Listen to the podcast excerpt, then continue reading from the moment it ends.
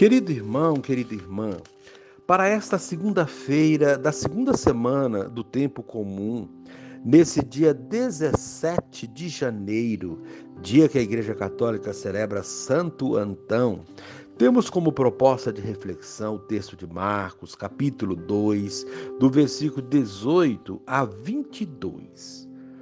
Naquele tempo, os discípulos de João Batista e os fariseus estavam jejuando. Então vieram dizer a Jesus: Por que os discípulos de João e os discípulos dos fariseus jejuam e os teus discípulos não jejuam? Jesus respondeu: Os convidados de um casamento poderia por acaso fazer, fazer jejum enquanto o noivo está com eles?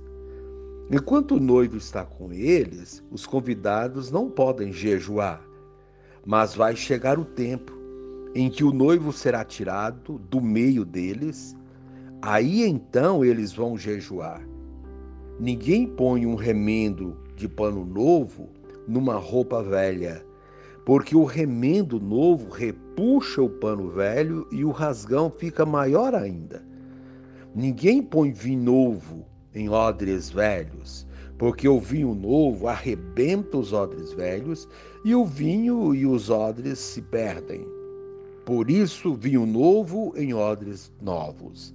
Palavra da salvação. Glória a vós, Senhor. Querido irmão, querida irmã, por que uma pessoa se dispõe a, faz, a fazer jejum? Qual é o benefício que daí se obtém? Os discípulos do Batista e os discípulos dos fariseus faziam jejum, provavelmente para agradar a Deus e assim aumentar os próprios méritos diante dele. Ao responder sobre o questionamento em torno do jejum, Jesus mostra que mais importante do que renunciar a algo material é estar com ele pois ele é o protagonista da história, o noivo da humanidade, a razão da festa. Portanto, é tempo de alegria e de fraternidade. Não é tempo de aborrecimento, de pessimismo. Haverá dias de tristeza, é claro, como os da paixão, mas a Páscoa devolve a esperança. Jesus é a presença de Deus em nosso meio é necessário, porém, que haja mudança de mentalidade para aceitar a novidade de Jesus. Vinho novo em vasilhas novas. Querido irmão, querida irmã, os seguidores de João Batista e os fariseus estavam jejuando. O jejum tem um sentido de disciplina pessoal, de comunhão com o sacrifício de Cristo, de solidariedade com quem está em situação de privação. Os discípulos de Jesus estavam naquele momento em outra perspectiva. Jesus encontrava-se em plena atividade missionária, anunciando a chegada do reino de Deus como perdão, como alegria, como restauração da aliança. Nas bodas de Caná já tinha ficado claro, não é, não era hora de jejum, mas sim de festa, de banquete, de alegria. Na ausência de Jesus, haveria lugar para o jejum. Mas mesmo o jejum tem de ter relação com o tempo novo que começou com Jesus. Deus em Cristo será restaur... está restaurando todas as coisas. Querido irmão, querida irmã, a proposta desse dia é refletir sobre a, a novidade que é Jesus em sua vida. Senhor Jesus, ó Mestre, deparas com a incompreensão dos discípulos de João Batista e dos fariseus eles jejuam e questionam por que teus discípulos não o fazem. Simples, és o noivo da nova comunidade. É preciso que todos te acolham e se alegrem. Teus adversários, roupas velhas, não percebem essa novidade. Amém.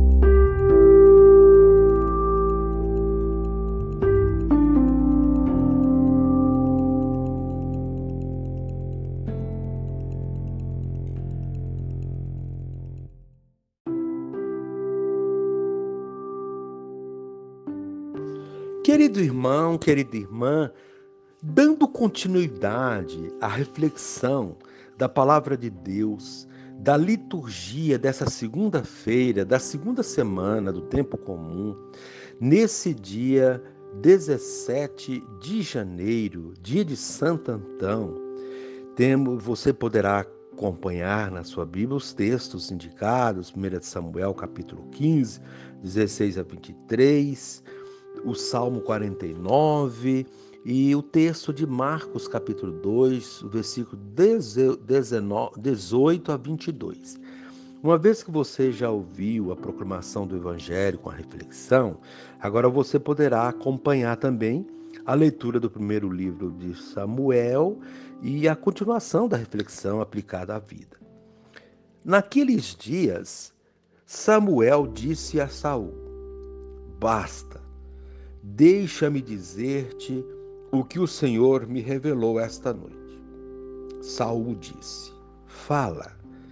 Então Samuel começou: Por menor que sejas aos teus próprios olhos, acaso não és o chefe das tribos de Israel?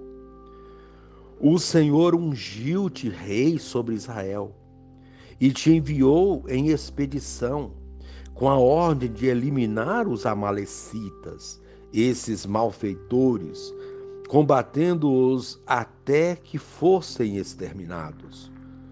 Por que não ouviste a voz do Senhor e te precipitaste sobre os, des os despojos e fizeste o que desagrada ao Senhor? Saul respondeu a Samuel: Mas eu obedeci ao Senhor Realizei a expedição a que ele me enviou. Trouxe Agag, rei de Amaleque, para cá e exterminei os amalecitas. Quanto aos despojos, o povo reteve das ovelhas e dos bois o melhor do que devia ser eliminado para sacrificar ao Senhor teu Deus em Gilgal. Mas Samuel replicou: o Senhor quer holocaustos e sacrifícios ou quer a obediência à Sua palavra? A obediência vale mais que o sacrifício. A docilidade mais que oferecer gordura de carneiros. A rebelião é um verdadeiro pecado de magia, um crime de idolatria, uma obstinação.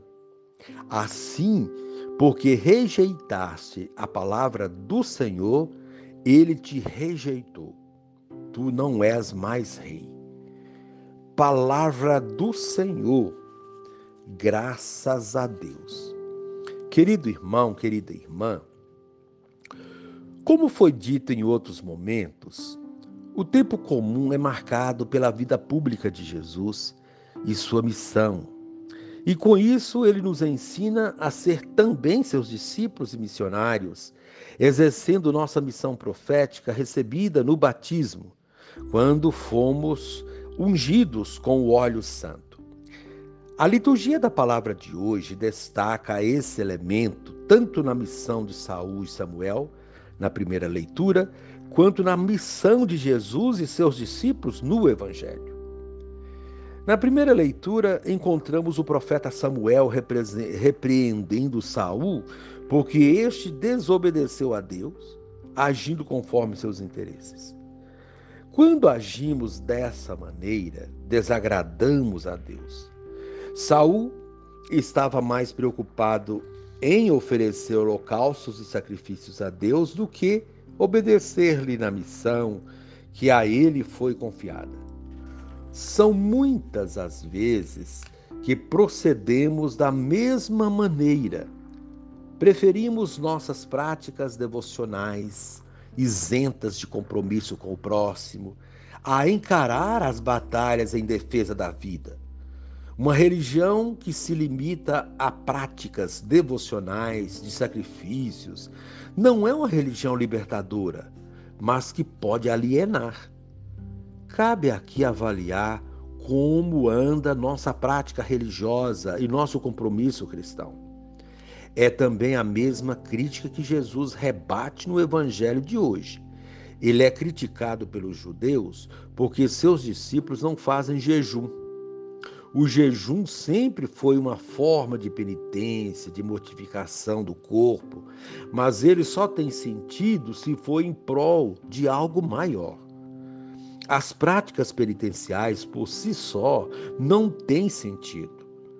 Ela deve ser uma prática que leve à conversão, à transformação pessoal, mas não era o caso dos discípulos naquele momento, pois Jesus estava com eles nessa grande festa da vida. Porém, um dia, ele não estaria mais fisicamente.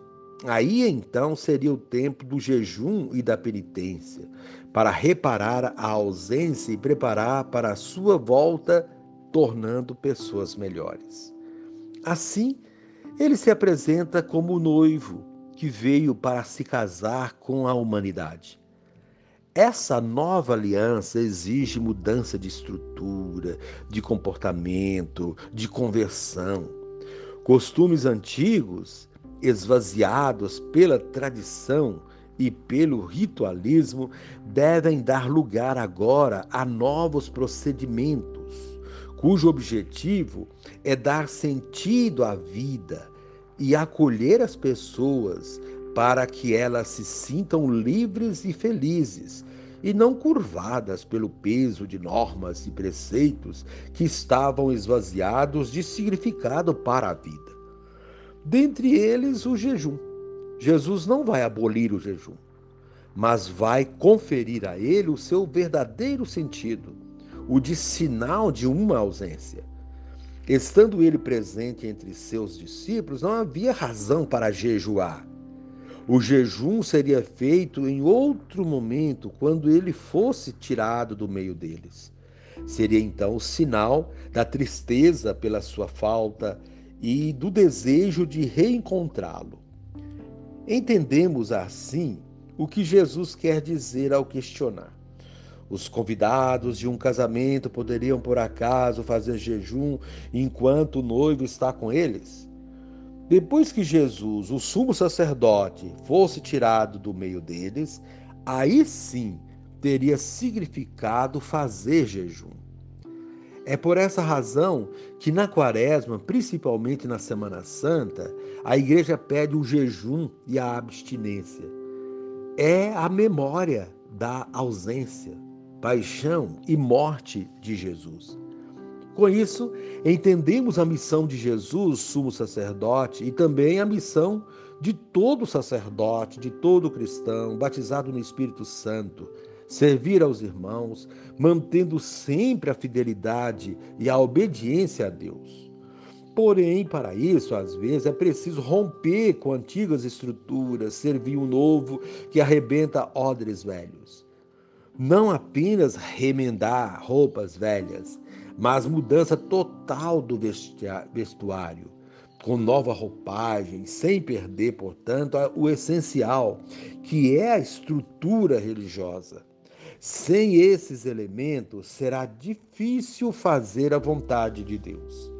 À vista disto, cabe a cada um de nós descobrir em nossa prática religiosa qual é a vontade de Deus, perguntando em nossas orações pessoais o que Deus quer de mim e nos questionarmos sempre: será que o que estou fazendo é da vontade de Deus?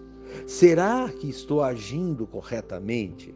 Será que meus procedimentos têm sido de acordo com a vontade de Deus? Diante dessa oração questionadora e corretiva, devemos fazer uma entrega nas mãos de Deus, confiante de que ela vai apontando o caminho e os procedimentos mais corretos, sem contudo, nos descuidarmos de nossas práticas de misericórdia e compaixão para com nossos irmãos, sobretudo com os que mais sofrem. Assim, estaremos unindo oração e ação e estaremos conformando nosso coração àquilo que Deus quer de nós. Reflita sobre isso, queridos querido irmão, querida irmã, e reze assim comigo. Divino Espírito, ensina-me a compreender que o jejum cristão consiste em permanecer fiel a Deus e ao Reino em meio a perseguições e contrariedades. Amém.